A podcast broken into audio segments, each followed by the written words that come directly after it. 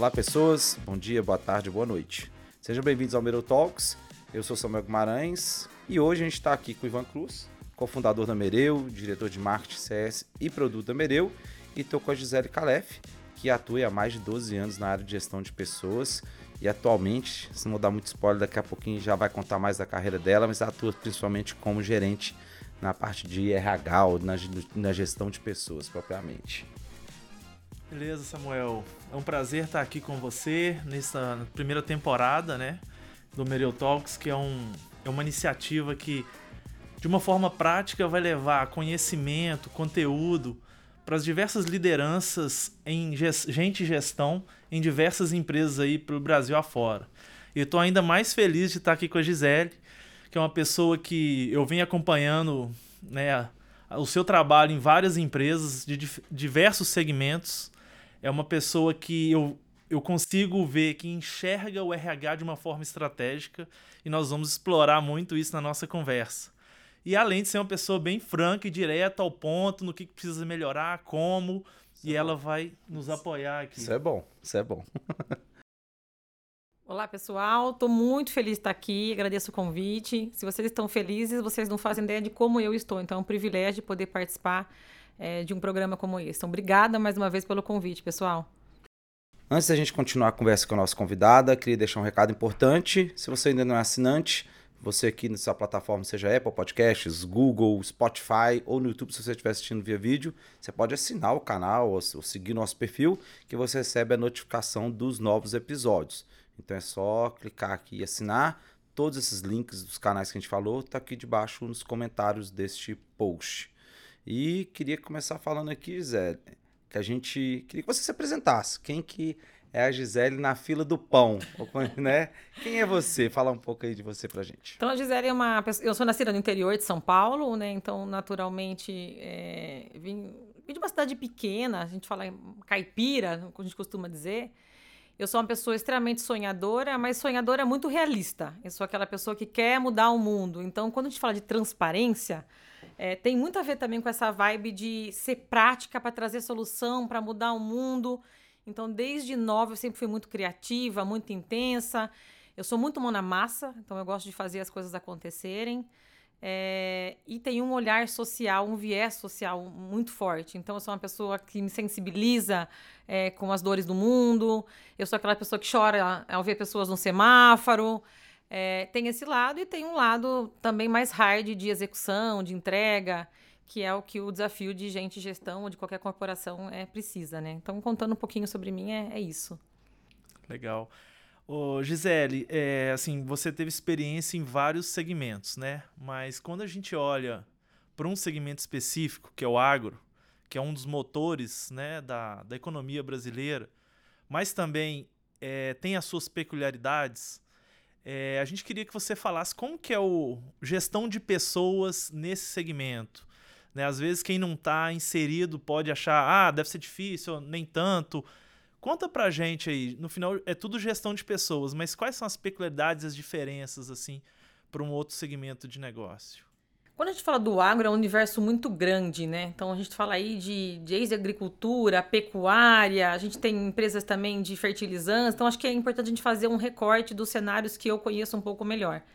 Então, é, tem-se um pouco de, de uma fama de que o, o agro não é tão é, é, desenvolvido quanto a Faria Lima quando a gente fala de gestão de pessoas, né? E isso é uma ilusão, porque a gente vê empresas extremamente estruturadas em modelos de gestão, é, que já tem compreensão do quanto que gente estar na estratégia da companhia é diferencial para alavancar resultado e não só olhando gente no sentido de produto como meio, mas olhando para um aspecto mais humanizado. É, olhando para as minhas experiências, eu tive empresas que tinham um olhar. É, né, aí vem a franqueza, um pouco menos. Menos humanizado, de sentido de olhar pessoas, necessidades, olhar para a diversidade, olhar para a inclusão, porque esses ambientes, às vezes, eles estão olhando muito mais para o produtivo e essas questões acabam passando. E tive empresas que tinham é, maior interesse em mudar o cenário. Elas tinham a percepção de que elas tinham que trabalhar aquilo, mesmo não tendo aquilo. Então, tem ambientes mais conscientes e ambientes menos conscientes, e conscientes que não querem mudar, também porque faz parte do jogo. Então, acho que é um pouco disso, falando de cenário macro do que eu conheço, né? Eu quero só o cuidado de não olhar para todo o agro e falar por todas as vozes. Perfeito. Você teve uma experiência talvez maior no subsegmento do pecuário? É, na verdade, é, pecuário. Outros. A commodity, né, eu trabalhei em empresas como Marfrig, como Minerva, e última, a última passagem do agro foi pela Fazenda Conforto, pecuária e agricultura. E foi uma surpresa muito grande, porque existia sede de fazer diferença, de transformar. Então, eu cheguei num cenário onde a RH era mais pagadoria e a gente conseguiu fazer as transformações que nós vamos contar um pouco aqui. É... E também pelos cenários de, olhando para commodity, é, já a produção do boi porteira para fora, né? Que eu trabalhei porteira para dentro, né? Na pecuária raiz, a gente vai dizer. Uhum. E conta então, essa, já que nós vamos explorar esse case do, da Fazenda, é, conta pra gente como foi esse convite, ou o case, né? Eu queria até acrescentar, né? Porque uhum. na verdade foi uma matéria, um case é. uma matéria que saiu, chamado de RH Boiadeiro, inclusive. Foi antes, com a primeira curiosidade, quando eu tava pesquisando, e você topou o convite, a gente pesquisando, falou, RH Boiadeiro. Eu falei, gente, que curioso. E aí, eu fui ler a matéria toda, então virou matéria na Forbes, é de, de, destaque, e eu acho que é um pouco dessa curiosidade, é. que é provavelmente algum pouco é, é isso, né? Eles ficaram curiosos que é um case num cenário onde normalmente não se imagina que deve-se haver um grande investimento ou esforço na gestão de pessoas, que é uma coisa mais é, operacional ali, os, os animais e não sei se corte, o que, que envolvia lá, o que, que a fazenda trabalha, você pode dar conta, mais detalhes Conta pra aí. gente. Acho que tem uma, é uma certa... É, uma curiosidade sobre esse cenário Primeiro, porque parte do imaginário das pessoas acredita que fora de São Paulo ou fora de zonas de cidades grandes, centros grandes, como Fortaleza ou Rio, é, exista é, RH estruturado e exista a possibilidade de fazer uma gestão séria. Então, quando você fala, ah, trabalhei numa fazenda, todo mundo, hum, fazenda, hum, no meio do Goiás, gente, tem N trabalhos incríveis no meio do Tocantins, no meio do Goiás, no meio do Pará. Então, acho que é importante começar é, tirando esse rótulo e esse estigma de que não existam ou que existam poucos trabalhos sérios e pessoas capacitadas, existe gente fazendo diferença em lugares desconhecidos é, e transformando N realidades. E às vezes a gente está só olhando para um lado, né? Só fazendo uma correção do que eu falei aqui sobre o segmento, a pecuária, né? Eu não sou expert em pecuária, obviamente, mas em gestão de pessoas. É, sendo da porteira para dentro ou para fora, tudo é commodity. Então eu trabalhei em indústria frigorífica é commodity, eu acho que isso não ficou claro na minha fala anterior. E obviamente que da porteira para dentro também é commodity. Isso também porque se diz respeito, inclusive, às margens e, e, os desafios desses cenários. Mas voltando à pergunta que você me fez de como foi é, essa imersão e esse trabalho é dentro da fazenda. Então quando eu cheguei é, tinha um apetite do, do CEO, que já é uma pessoa de mercado, que tem outros, outras empresas, inclusive farmacêutica, eólica, de que gestão de pessoas faz diferença no negócio. E quando eu cheguei, como eu disse, era uma pagadoria e eu fui fazer um trabalho de imersão nessa realidade. O que é esse business, né?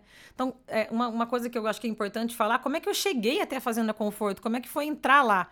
Então, eu trabalhava em São Paulo, numa uma rede de varejo, obviamente como RH, e aí eu fui, estava pensando em, em voltar para o agro, porque era um segmento que eu tinha tido bastante match, afinidade pelas empresas que eu passei. E aí o, o, o VP da empresa me convidou, olha, venha ver que bicho é, para saber se você dá conta de trazer a malinha e ficar por aqui, ou se você vai é, não vai nunca mais voltar. Até ele ficou numa uma certa dúvida, né? Será que é isso Será mesmo? Será que vem? Porque mora em São Paulo, mora no centro de São Paulo. E aí fui, conheci e voltei. É, voltei encantada, porque eu falei, cara, tem tanta coisa legal para fazer nesse lugar, tem tanto desafio. Então, acho que eu vi um mato alto de oportunidades, que é muito sobre quem é a Gisele também. Gosto de desafio, gosto de transformar. E aí, é, chegamos lá e eu falei, preciso conhecer que bicho é esse, porque eu não conhecia da porteira para dentro da realidade. E, gente, aí eu acho que foi tudo quando tudo começou, assim como acontece em outras empresas. Eu fui entender o negócio, fui vacinar gado, fui montar em burro, fui para recria, fui para o pasto, fui entender o que era agricultura. Eu fui estar com as pessoas dentro do negócio. Então, fui conversar com o vaqueiro, fui conversar com o pessoal do, da, da, é, da rastreabilidade, fui conversar com o pessoal da operação de máquinas teve um trabalho de imersão nessa realidade. Eu falo, né, como RH, que não dá para fazer RH sem conhecer bem do negócio que você está. Então, assim, como é que você ganha dinheiro? Quais são as dores desse negócio? É, como é que está o faturamento dessa empresa? É, que caminhos que ela vai? Quais são os, pra, os passos dos próximos anos? Então, como é que a RH faz um plano estratégico, fala de estratégia, se ele não sabe para onde está indo o navio? E, gente, o termômetro é operação, né? Que, que o, o CEO, o VP, a galera da, da decisão fala e o que a galera do campo fala. Então, acho que tem bastante coisa para falar a respeito disso. Acho que vocês podem aí perguntar o que for mais né, direcionado para esse case, mas tem um mar de coisas para a gente falar. Só queria destacar o seguinte: você acabou de dar uma definição do RH estratégico, né? Ou seja, como o RH entende a operação e como entende como as pessoas geram resultado para o negócio, né? Isso é, é, é, muito importante, porque não sei o que, que você acha, mas às vezes o RH ele não consegue entender até o que o próprio. O RH não, né? Áreas de gente de gestão, como funciona a própria operação, né? Talvez está nos processos ali mais administrativos, é, principalmente se, se não tem, então tem que construir e não olha realmente o impacto que as pessoas geram no negócio para poder facilitar isso, né? Como é que você vê isso, Gisele? Eu falo, eu sou assim, é até polêmico falar sobre isso. Eu acho que com o tempo o RH tende a desaparecer. Porque se ele for uma área que fala de negócio e transforma negócio através de gente, ele passa a fazer parte do business, não com aquela área que fica numa caixinha, construindo um monte de ferramentas. Eu sempre tive muitas ressalvas e achar que a gente tem muita ferramenta e ouve pouco, e executa pouco, e transforma pouco. E não dá para fazer isso descolado. De, eu não gosto da palavra, é da operação, seria talvez o melhor, o melhor nome. Então, é, como as pessoas fazem esse resultado? Elas sabem para quem, para onde exporta, para onde vai esse gado, para onde vai esse produto, que valor ela gera, que utilidade tem o trabalho dela. Depois a gente começa a mexer com a caixa de ferramentas. O que, que a gente precisa fazer para ajudar a companhia a levar esses colaboradores para esse caminho? Então, no meu ponto de vista, diagnóstico é fazer uma imersão nessa realidade, entender que o RH, e aí eu não sei o que os meus pares, os meus colegas pensam sobre isso, não é uma área. É, a gente tem que abaixar um pouco o tobete, né? E aí a minha franqueza, assim, cara, a gente tem que fazer negócios junto com os nossos clientes internos, a gente tem que ouvir a dor desses caras, a gente tem que falar com a operação e não transitar assim, tipo, olha, vai lá no sistema e faz o que tem que fazer. Por que, que a gente não está fazendo o que tem que fazer? O que é que não está funcionando nessa alavanca? O que é que está nas entrelinhas que a gente não lê? Então, acho que fazer estratégia também é tirar esses nós aí e andar nesses meandros que as pessoas não contam. É, eu, eu fiquei pensando que, que, na hora que você fez essa imersão, voltando um pouco aqui dessa experiência na fazenda, o pessoal deve ter assustado um pouco, não? Verdade... Porque isso que você falou é muito legal, de fazer uma inversão de verdade no negócio. Eu sou, do, eu sou da área de marketing e eu falo a mesma coisa. O pessoal fala assim: você quer trabalhar aqui algumas horas numa consultoria? Você fala assim: ó, eu não vou conseguir fazer isso porque eu preciso fazer a inversão tudo. Eu preciso saber de como funciona ponta a ponta, que mensagem desde o presidente até a operação. Então imagina que se você fez isso numa fazenda, não sei, posso falar uma besteira e me corrige qualquer coisa, que é num ambiente provavelmente muito, com mais presença masculina, muito mais homens, e de repente chega talvez usar até essa expressão. A menina, uma menina da RH aí, tá vindo ela até que tá. Ela falou que quer conhecer como é que faz tal coisa com, com boi ou com a vaca, e eles devem falar assim: não, não vamos fazer isso não. Como é que foi isso? Teve alguma. Algum... E provavelmente ninguém fez isso antes. É. Como é que foi? É, eu acho que não tinha acontecido, foi um pouco diferente. E aí a postura é muito de humildade. Quando você vai no curral entender como é o processamento de gado, aquela não é a sua praia. O trabalho é de escuta, o trabalho é de humildade. Eu não posso propor soluções para um público que eu não conheço, de uma dor que eu não sinto, de uma voz que não é minha. E uma coisa que a gente construiu lá na Conforto, é que virou né, um dos, dos valores, virou uma forma até meio grosseira de dizer, foi uma construção, é que essas pessoas tivessem voz. Como é que o RH dá voz se ele não escuta? para dar voz para o outro, você tem que entender qual a necessidade desse outro. Então, quando eu vou lá, no, no, no, no por exemplo, no curral, é, no manejo e falo, seu Zé, conta aí, como é que o senhor faz esse processo? Eu tenho que ter interesse genuíno em parar para aprender, para ter humildade. Eu ali não tenho expertise de nada. Eu paro, eu aprendo, eu escuto e encho a canequinha. Quando você faz isso com as pessoas de forma geral, você começa a gerar credibilidade. Porque você não tá ali, né, com crachá de gerente de nada. Olha, eu vim aqui aprender como é esse negócio. Vocês podem me ensinar? E aí vem uma empatia de, olha, tem alguém querendo saber pela primeira vez aonde pega o negócio por aqui. E aí as conexões, que é do aspecto humano, começam a acontecer. E aí é interesse genuíno mesmo. Olha, aqui fica difícil por conta disso, daquilo. Então, quando você volta para com todas as escutas, você filtra né, o que veio da operação, você filtra o que tem do executivo e fala, hum, aonde que o áudio ouvido não bate? Né? Será que as pessoas estão entendendo que os horários de almoço são confusos e ele volta para a operação correndo porque ele não teve tempo de almoçar? Será que alguém entendeu que isso era um problema para ele?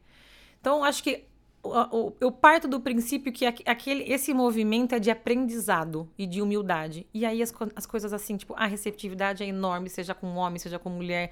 Qual é o público que vai te receber? Eu não tive resistência. Ah, que legal. É, esse, esse, imagino que já começava talvez dali um apoio, né, das pessoas aceita, vão aceitar muito mais que você trazer para elas com uma ideia, com a proposta de fazer diferente, porque eles você tava ali com eles, né? E, e não tem também mimimi. Então, ó, Gisele, tem que vacinar sim, ó. Cataluva e faz, meu irmão. Então não tem comigo também esse negócio. Você tá na operação, você vai aprender. Então eu não fico muito assim, ai, ai, isso aqui eu não vou fazer, não. Ah, é assim que vai vacinar? Então me ensina aqui como é que vacina que eu vou aprender. Então tem que ter essa disponibilidade interna de estar tá lá pronto para o desafio que vem. E quanto tempo foi essa imersão e você acordava cedo, fazia todo com eles? É, eu lembro o dia que eu falei, olha, eu quero montar no burro hoje, eu quero correr os passos, quero entender qual a dificuldade de ficar em cima de um burro o dia todo. E aí você fala, cara, antes de falar que esse cara tá reclamando de alguma coisa, senta lá no burrinho para entender o que acontece. Então, foi um tempo porque eu falei com aproximadamente 70% da fazenda. Então, eu fiquei ali quase que um mês e meio, dois, conversando, ouvindo, ouvindo aí. Ah, volta agora para os executivos e fala: vamos fazer um plano, mas olha, o que veio daqui é um pouco diferente aqui. Aí começa o trabalho de balizamento, de construção e de ver o que faz sentido. Eu diria para os RHs que estão nos ouvindo que, assim, não tem como fazer estratégia de RH descolado do que acontece na empresa. Eu não acredito nisso.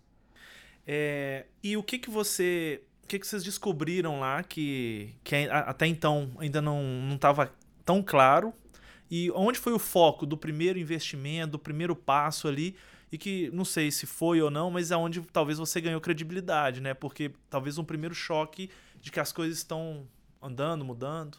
É, as histórias eu falo que não são só histórias bonitas, né? Tem histórias difíceis, porque nesse ambiente, que é um pouco mais, vamos dizer, familiar ou caseiro, sem tanto processo, você começa a tirar algumas pessoas da zona de conforto, você começa a cortar, é, ah, o preferido de tal, o fulano que foi colocado aqui porque o ciclano que recomendou. Então, teve um processo de dor também, de olha, agora a política é essa, a regra de casa é essa. É, não pode, por exemplo, tinha uma política lá que as pessoas, algumas pessoas pegavam. É, é recebiam, na verdade, da empresa milho, é, alguns insumos que eram produzidos na fazenda, e algumas regras e combinados de como é que funciona o jogo. Então, tem, tem bastante incômodo. Mas aí também tem a contrapartida. Olha, a gente tá fazendo isso aqui porque tem um sentido fazer isso, porque a regra. Sempre a regra tem que ser explicada, né, do jogo. E por outro lado, o que, que a gente começa a fazer de benefício quando a gente organiza isso que dói? Então, eu sempre penso também em pirâmide de Maslow, fatores higiênicos, né? Como num curto período impactar todo mundo. É, eu falo com menos custos, né? A gente tem que sempre pensar no custo e alto impacto. Então, a gente teve mudança no refeitório da empresa, uma refeição melhor, é, refeição com sobremesa às vezes, uma vez por mês churrascada. Então, mudar a questão do, do refeitório. A gente não tinha lá, a gente, né? Na fazenda não tinha é, benefício, então a gente é, incluiu o vale combustível, auxílio combustível e o vale alimentação. Então, assim, não era um benefício que os colaboradores tinham. É, e depois começa a ideia de começar a organizar treinamento e processo de formação. Então, olha, não tem um plano de carreira. Como é que você faz para ser um motorista ABC? Qual vai ser a escadinha? Então, você começa a organizar é, esse processo. A outra coisa também foi a seleção interna. Tinha uma reclamação muito grande de que as coisas não eram muito é, claras, claras, porque fulano foi, não ciclano. Então, acho que isso também gera um valor de, olha, agora, para ser aprovado em tal posição, tem que ter tal requisito, tem que passar pelo processo. E aí vieram os treinamentos de capacitação, que começaram pela liderança, mas estavam sendo desenhados para a área de manutenção. E aí não olhar só para a cor de negócio, que acontece muito de, ah, então a gente só vai fazer agora ou para liderança ou para tal área. E E a gente foi olhando, inclusive, para áreas de suporte, como manutenção, que é uma área crítica em pecuária, em agricultura, porque tem maquinários, fábrica de ração, um monte de coisa. E essa transparência gera confiança, né? E você começa a, mesmo que no primeiro momento tenha um desconforto, mas as pessoas sabem o porquê e, o, e como que aquilo vai depois, de forma positivamente, impactar a empresa e todo mundo, né? Exato. E assim, o jogo sempre foi claro na construção dos nossos valores, que foi muito, é, muito coletiva, construção coletiva. A gente fez sessões de design thinking com diretores, com operação, entrou vaqueiro, entrou liderança, e a gente foi cruzando essas, essas respostas, vendo o que tinha em comum. Eu lembro até do VP falar né, o que ele queria e a gente cruzar e falar: olha, o que você quer, as pessoas aqui ainda não sentem que isso faz parte do que do está na nossa cultura. E, e, a transparência é um dos valores que foram, assim, que apareceu, que foi construído, a ética e a transparência. E todo mundo sabia o caminho do que as coisas estavam fazendo. Diz ele, vai ter isso? Não vai ter. Então não tem aquela, ah, vamos ver, nós vamos chegar lá. Não, não, vamos, não vamos ter isso esse ano. Então vamos fazer uma cesta básica do final do ano, cesta de Natal legal. Vamos fazer uma cesta legal. E assim, Gisele tem essa coisa da justiça. A cesta que você come na sua, né, que você compra é, você daria essa cesta para o seu funcionário? Para você? Você compraria para você essa cesta? Então, é, fornecer o melhor e gerar valor. Se você come maionese de tal marca na tua casa, que maionese você vai oferecer para o vaqueiro? Né? Então, quando você come, as pessoas começam a sentir esse cuidado, tipo, cara, é, eu estou me sentindo representado, eu estou me sentindo tendo voz, aí as coisas começam a acontecer naturalmente. Imagino que até na matéria, inclusive, saiu da questão do apoio da liderança. Como é que foi esse. Você comentou também um pouco da adesão das pessoas, do apoio, que você falou que teve muito pouca resistência, mas fala do apoio. Quão importante foi o apoio da liderança, porque o exemplo que você citou, né? Da, se coloca no lugar, a questão da empatia, alteridade, que é. Se coloca no lugar a maionese que você queria receber essa, mas ao mesmo tempo você deve ter trazido algumas decisões que aumentou o investimento, de repente, no, no, nesse, seja num, num, ticket ou num, na, na, na cesta básica era dada. Essas decisões a diretoria teve que abraçar a diretoria, ou como era o estrutura organizacional, como é que foi esse apoio da liderança, não só na fazenda, mas como é que você vê isso, né, você falou, você é muito franco direta, e eu já vi também você comentando outros posts sobre a importância desse apoio das lideranças de fato, de verdade, para que tenha um RH estratégico, né, conectar isso. A liderança nem sempre vem 100%, né? Porque esses movimentos de mudança, eles geram angústia, geram medo, é, a insegurança muito grande. Nossa, o que, que vai acontecer com esse monte de mudança? Tem gente que está muito tempo na companhia e assim, sempre foi assim, sempre vai ser assim. Então, assim, eu falo que, né, contar também as histórias difíceis. Então, teve gente que falou, cara, uau, vamos surfar porque assim vai ter um monte de mudança. E teve gente que, obviamente, né, não foi colaborativo. O, o, grande parceiro lá, o diretor de agronegócio, eu entendi que a gente foi muito parceiro, porque é o que eu falo de você trabalhar para o negócio, olhando para o negócio como cliente. Não existe uma competição. Eu não quero me dar melhor como área, ou ser mais estrelinha, ou fazer. Óbvio que, como RH com expertise, você sabe onde você precisa trabalhar e fazer o que você precisa ser feito, algumas vezes ser mais incisivo. Mas você faz para aquele diretor, para aquele colaborador, é, para o analista, para o financeiro, para todas as pessoas que estão na organização. Então, a parceria foi vindo à medida que você começou a gerar valor. Olha, então a gente está contratando de forma mais assertiva, a gente está retendo mais gente, a gente tem benefícios que competem com o mercado, então a chance desse cara que está fazendo um bom trabalho ir para uma outra fazenda é menor. É, os, o, o negócio vai vendo de acordo com os números. E aí você vai olhando desde absenteísmo, turnover, é, outros indicadores que a gente teve pesquisa de clima lá, a gente fez bastante coisa. E o negócio vai entendendo que não é só blá. Então, como que a gente tem parceria com o negócio? Primeiro, passar dessa fase de, nossa, de insegurança, desse clima de conflito, é eu preciso de você, parceiro. Eu, eu gostaria que o meu trabalho também gerasse valor para você. Tamo junto, não estamos, é a mesma empresa. Então, a minha estratégia é ir para cá porque eu quero gerar isso, isso, isso. No começo, enquanto ele não vê isso sendo concreto, existe um estranhamento. Depois, a pessoa também tem uma coisa de entender que você abraça aquele negócio. E aí, uma coisa que eu, eu acredito como RH é que sem paixão e sem tesão a gente não faz muita coisa. Então, quando você olha nos olhos do diretor, você entende a dor dele, você vai também lá no, na operação e você sente a dor da operação e você olha para aquela coisa e fala assim, cara, eu quero fazer diferença na vida desse cara, eu quero fazer diferença nesse negócio, quero deixar legado aqui. E aí é paixão mesmo, raça, e assim, não é aquilo que eu falo de, ah, você ser workaholic e viver para a empresa. Como que eu faço essa experiência ser incrível? Para mim e pro negócio. E aí eu acho que as coisas também vão acontecendo, sabe? É, se você não, não demonstra essa paixão, como você vai convencer o outro, né?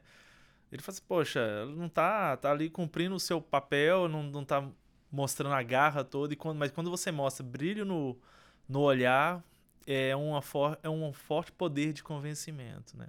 Muito, e eu falo que no agro, que eu tive mais tempo, não é fácil a realidade da pecuária, do campo, né? Respeito aí as pessoas que produzem alimentos no mundo. Tem gente que fica no sol o dia todo, tem gente que fica horas processando um gado. É, a gente no escritório tem o benefício de levantar, respirar. Algumas pessoas fumam, outras vão lá tomar um café. Tem uma flexibilidade, autonomia que as pessoas, às vezes, do campo não têm. Então, se você não tiver essa empatia de sentir a dor, necessidade do outro e a paixão, quando as pessoas me perguntam, ah, como você conseguiu engajar e fazer tanta diferença em tão pouco tempo? Paixão, cara Paixão, vontade de fazer diferente, vontade de mudar a história das pessoas, vontade de falar, seu João, vem cá, por que o senhor quer sair? Vamos conversar, vamos prosear aqui. Se você não olhar o humano como outro humano e tiver coragem de arregaçar a manga e fazer, não acontece. Porque vai ter gente que não topa, vai ter hora que não vai ter orçamento, vai ter N desafios, você não consegue implantar um sistema, você tem que fazer na mão. Óbvio que depois você vai fazendo, vai conseguindo tudo. Mas tem que ter raça para fazer. E é uma construção, né, Gisélio? Você não vai conseguir sair do, do 8 pro 80 em um ano. Né? E se então, sair não sustenta. É, exatamente. Queria fazer a pergunta que é nessa matéria, principalmente do RH boiadeiro, quais são os principais resultados? Tem muita coisa que você falou que você fez, por exemplo, acho que é uma matéria destaca muito a parte de formação das pessoas, você comentou de outras mudanças. A gente, por exemplo, da Mereu, a gente trabalha muito mais a parte de engajamento, desenvolvimento, desempenho.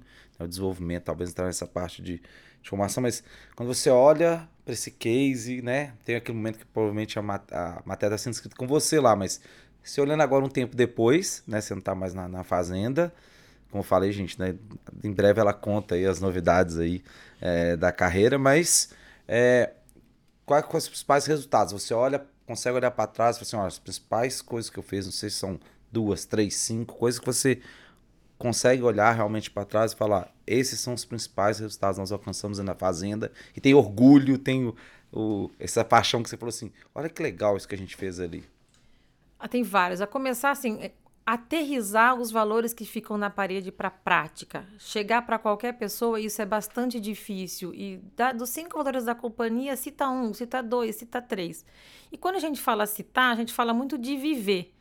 E, eu acho que a gente teve essa capacidade conjunta de construir esses valores que estavam lá, a gente revisitou, a gente reconstruiu, então eles foram reformulados e conseguiu nesse período. É, eu falo que isso é uma construção contínua, isso não está acabado, né? A gente começou a construir uma coisa que à medida do tempo a gente foi vendo que as pessoas foram incorporando. Acho que isso tem muito valor. A outra coisa é a inclusão de benefícios. Isso gera valor para a comunidade, isso gera valor em termos de é, atração para a marca empregadora de trazer mais gente capacitada, em benefícios que a gente não tinha, desde capacitação, a vale alimentação, refeitório melhor, festa, então coisas que a gente não tinha. Acho que o alimentação e combustível, numa realidade pecuária, ali naquela região, foi um diferencial. A outra coisa é ter uma avaliação de desempenho com sistema, estruturada. Então, assim, eu lembro de vaqueiros me falarem que não sabia o que era o tal do feedback, né? E ter essa transparência de entender aonde você tem que melhorar, isso eleva a performance da companhia, porque a partir do momento que você não sabe nem para onde você vai, nem o que você está fazendo direito, e começa a corrigir a nave, e aí fazer, eu falo, não é fazer para inglês ver, não. Então, eles tinham feedback, a cada três meses tinha ali uma rodada, fizeram uma autoavaliação, uma coisa que é muito difícil a operação fazer. Você vê em empresas grandes, o vaqueiro não faz, então ele lá respondeu, o gestor avaliou ele, teve o feedback, calibramos num comitê e eles tiveram bônus, assim, um bônus significativo. O bônus não foi uma coisa implantada pela gente, ele já tinha, só não tinha o racional de como ele, é, como ele era distribuído. Então, isso também é, uma, é um valor muito significativo. A capacitação, a gente teve parceiros interessantes, quando a gente fala de capacitação de liderança, desde escola técnica, não sei se eu posso falar o nome aqui, de, mas parceiros de escola técnica, de, de pecuária, de nutrição animal. até de liderança. Então, acho que é um valor importante também que a gente deixou nesse período. É, tem uma coisa muito importante de metas e esse cheque de metas, o, o, fato de, por exemplo, um vaqueiro também ter um conhecimento da sua meta. A gente teve uma sistemática de uma campanha lá que tinha uma lousa com o imã e as pessoas da operação, os gestores, todas as áreas se envolviam e tinha como se fosse uma régua de imã com um boizinho que andando na régua. A gente conta um pouco disso na matéria. Então, se você chega, né, chegava na época e perguntava para uma pessoa é, da área de sanidade animal quantos bois tinham morrido e quantos podiam morrer e que trabalho ele estava fazendo para evitar que essas mortes acontecessem, é difícil a operação ter muita compreensão sobre isso. Então, isso também estava bastante claro. Então, a gente conseguiu aterrizar isso, entrega de políticas, que para a maioria dos RHs é muito simples, é, mas são coisas que não estavam estruturadas, então a gente saiu com várias políticas de gestão, de contratação, de alojamento, de segurança do trabalho, é, enfim, N políticas que agora eu não vou lembrar todas de cabeça. Então a gente tinha um, um programa de padrinhos para as pessoas que eram recebidas na companhia. Acho que esses são algum. E aí, isso, obviamente, a gente está falando do que teve de projeto. E aí a gente teve melhoria com atração de pessoas, com diminuição de turnover. É, a questão das horas extras. Aí vão para indicadores financeiros que talvez eu abra tanto para não expor tanto a companhia. Legal. É assim, saindo um pouco do, do agro, da, da pecuária, né? E conectando com aquela questão do, do RH estratégico. Você que passou por vários segmentos, tem né, uma rede de, de contatos, onde você vê que o, que o RH peca em não ser né, tão estratégico, é, estratégico é, ou o que, por que, que acontece isso? Ele não está enxergando, falta capacitação, ou é porque a cultura da empresa. A gente fala ou não fala? É para falar ou não falar, Ivan? Não, você pode falar assim, na ger, no geral, o que, que você acha que. Porque assim, né?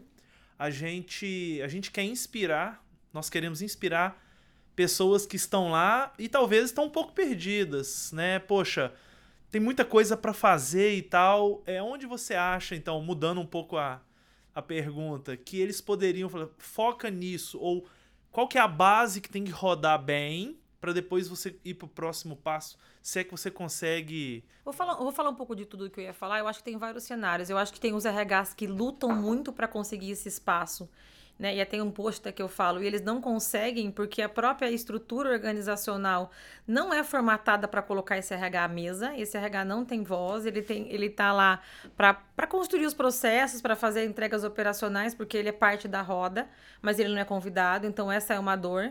A gente tem RHs que é, realmente acho que falta um pouco de visão do macro, compreensão de como que ele pode gerar valor. E aí a gente vê também uma juniorização de alguns profissionais para tomar esse tipo de decisão. E eu acho que falando um pouco de caminho, de como fazer para ter esse caminho, eh, eu volto para o começo da nossa conversa. Conhecer o, o negócio de forma geral, que desafios o negócio tem, para onde o negócio vai. Eu lembro que nos primeiros meses de companhia, né, eu trabalhei numa análise SWOT, lá que oportunidades que a gente tem, quais são as nossas fortalezas, aonde estão as nossas ameaças. E qual é o plano estratégico da companhia? Aonde porque assim, não tem como fazer um plano Narnia de RH. Então eu ando sozinho aqui, construo isso e vou entregando essas caixas.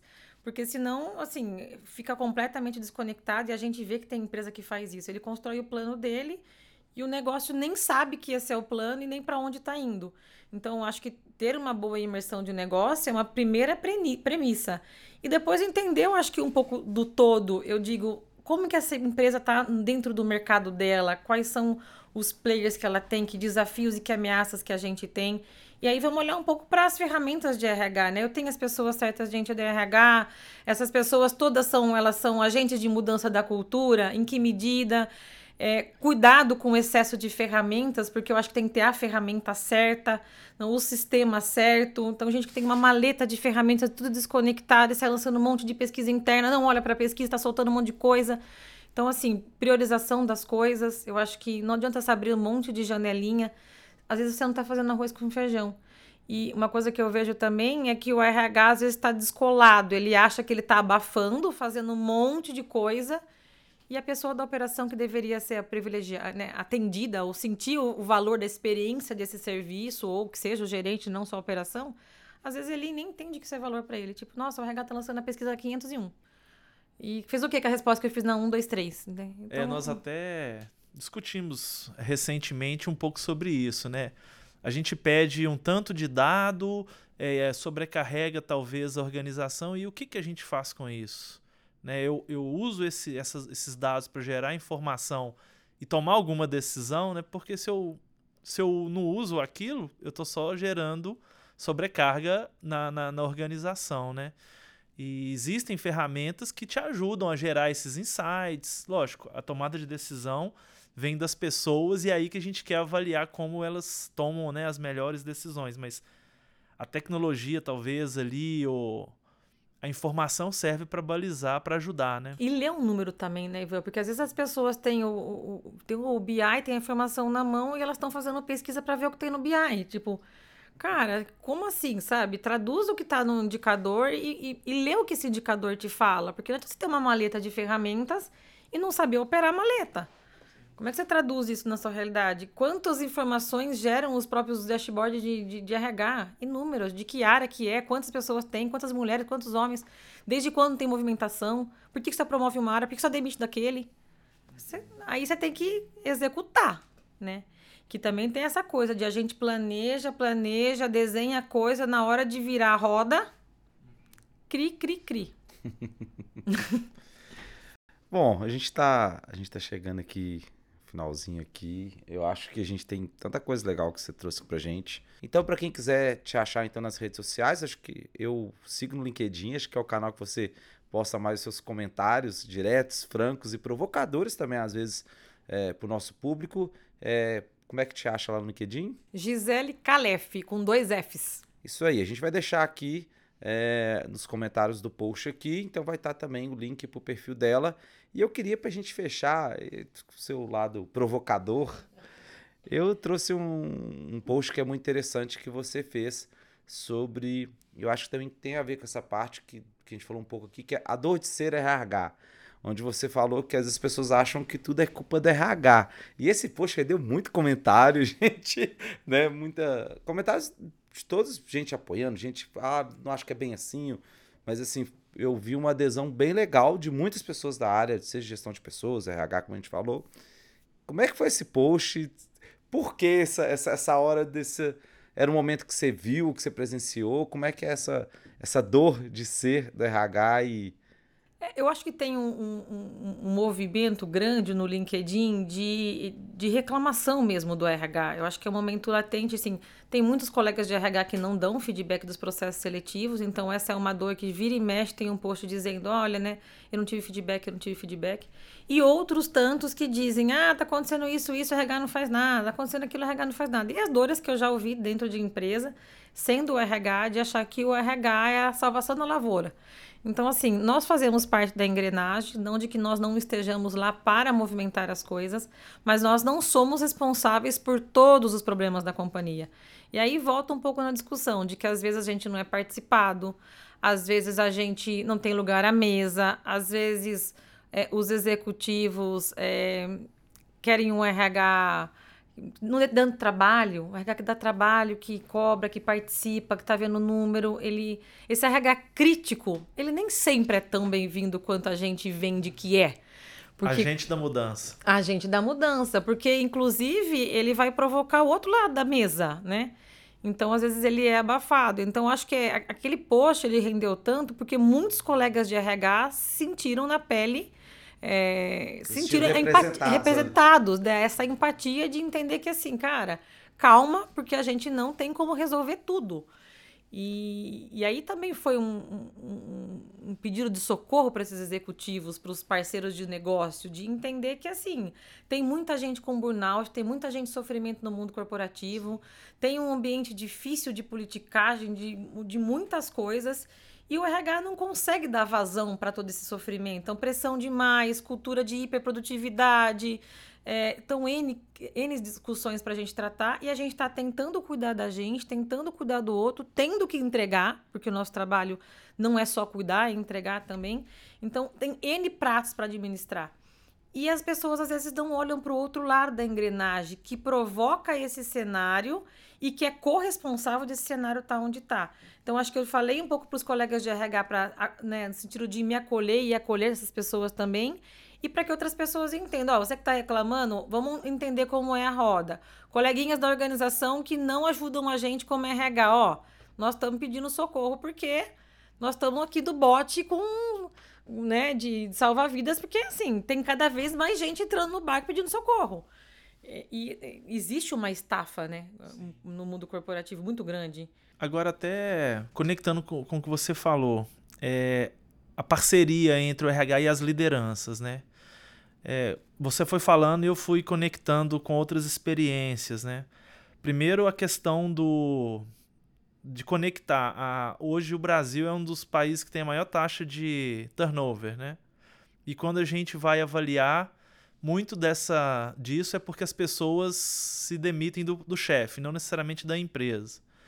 A gente falou também da questão do processo de avaliação, que às vezes o líder, né, e as, todo mundo no final precisa de saber dar um feedback, precisa de saber acolher, precisa de saber desenvolver e o quanto que essa liderança está preparada também para isso, né? Porque e, e, aí a última conexão que você falou, que é, é o RH talvez no futuro não exista, né? Porque eventualmente isso está a gestão de pessoas poderia estar como um papel, né, do líder. 100% do gestor, é. O RH talvez é um facilitador desse processo, um, um mentor da liderança para poder melhorar nessa questão humanizada.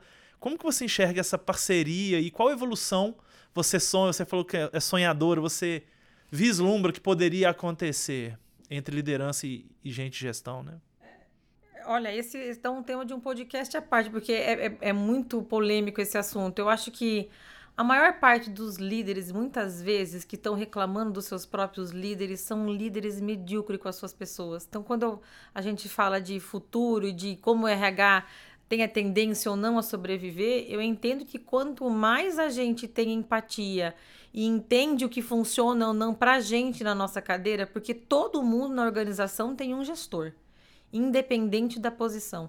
Então, se essa pessoa conseguisse praticar o que não funciona com ela, ela diferente com o seu liderado, eu acho que assim, a gente às vezes fica inventando a roda nesse sentido de ficar dizendo para o cara N vezes como ele dá um feedback. Tudo bem, vai ter uma técnica, uma hora no sanduíche, uma hora uma técnica diferente. Independente da abordagem, eu acho que é muita questão de humanização. Falta esse olhar humano. E a partir do momento que as pessoas comecem, hoje tem cursos de segurança psicológica, tem muita coisa ensinando a ter comunicação não violenta, cada vez mais se fala em humanização. Se a gente conseguir, eu falo, ser humano, um humano melhor, a gente vai ser um, um RH, um, um, um gestor melhor. E aí eu acho que o RH poderia ser é, menos dependente é, nessa estrutura. O que me assusta às vezes é que o RH fica passando pano ou limpando as coisas que esse gestor não faz, dizendo que o líder não tem coragem de dizer, porque eu já peguei situações assim. O cara chega na, na área de RH, a gente já sabia que ia ter um desligamento, e ele não sabe porque ele foi desligado, quando na verdade a entrevista de desligamento era só para ele contar sobre a empresa, e ele nem sabe o que está fazendo lá porque esse gestor não teve capacidade de ser transparente, de contar os porquês. É, então, eu acho que a gente treina sempre cada vez mais habilidade. A gente fala muito de soft skills hoje, mas e a transparência? E o lado humano, e a escuta empática, e a comunicação não violenta? Nós não estamos falando de coisas que são muito fora da caixa em termos de ferramenta. Nós estamos falando de olhar humano. Eu acho que tem uma sacada que a gente tem que revolucionar nos próximos anos, e aí eu não sei como é que fica o RH, se ele se consolida ou se ele desaparece, que a gente tem que aprender definitivamente a tratar o outro, tratar o outro como outro, como pessoa. Então, e aí a gente tem outros estudos que é, saem um pouco do campo de gestão de pessoas e vão para uma questão mais é, até quase que humanística mesmo, estudos humanísticos. Antropologia. Antropologia. Isso vai ser um tema nosso aqui da temporada. É, então é bem interessante. Eu tô ansiosa para ver, então, porque eu acho que é mais dessa pegada que a gente tem que falar, sabe? E quando isso começar a acontecer e as pessoas começarem a sentir a dor do outro, a, acho que aí acho que tá a grande chave de mudança da coisa. Fantástico. É isso, gente. É, a gente está chegando aqui no final. Queria agradecer você de novo, Gisele. Se tiver mais algum tema depois, eu vou fazer o convite novamente. Como já falei, ela ainda está contando ainda. Quem acompanha o LinkedIn vai ficar sabendo de onde ela está trabalhando agora, que é a novidade. E aí, de repente, a gente vai ter outros assuntos que a gente com certeza vai te trazer com o maior prazer para conversar com a gente. Prazer o meu. Muito Gisele, obrigada. muito obrigado. É, como eu falei, falei com o Samuel, acho que a sua presença aqui é fundamental para a gente discutir é, as ideias, os conceitos, ajudar o pessoal lá na, né, a realmente mudar o jogo. E só tenho a te agradecer aí e com certeza vão surgir outras oportunidades. Gratidão. Muito obrigada pelo convite, gente. Foi incrível. Então é isso, gente. Ficamos por aqui. Até semana que vem com um novo episódio. Tchau, tchau.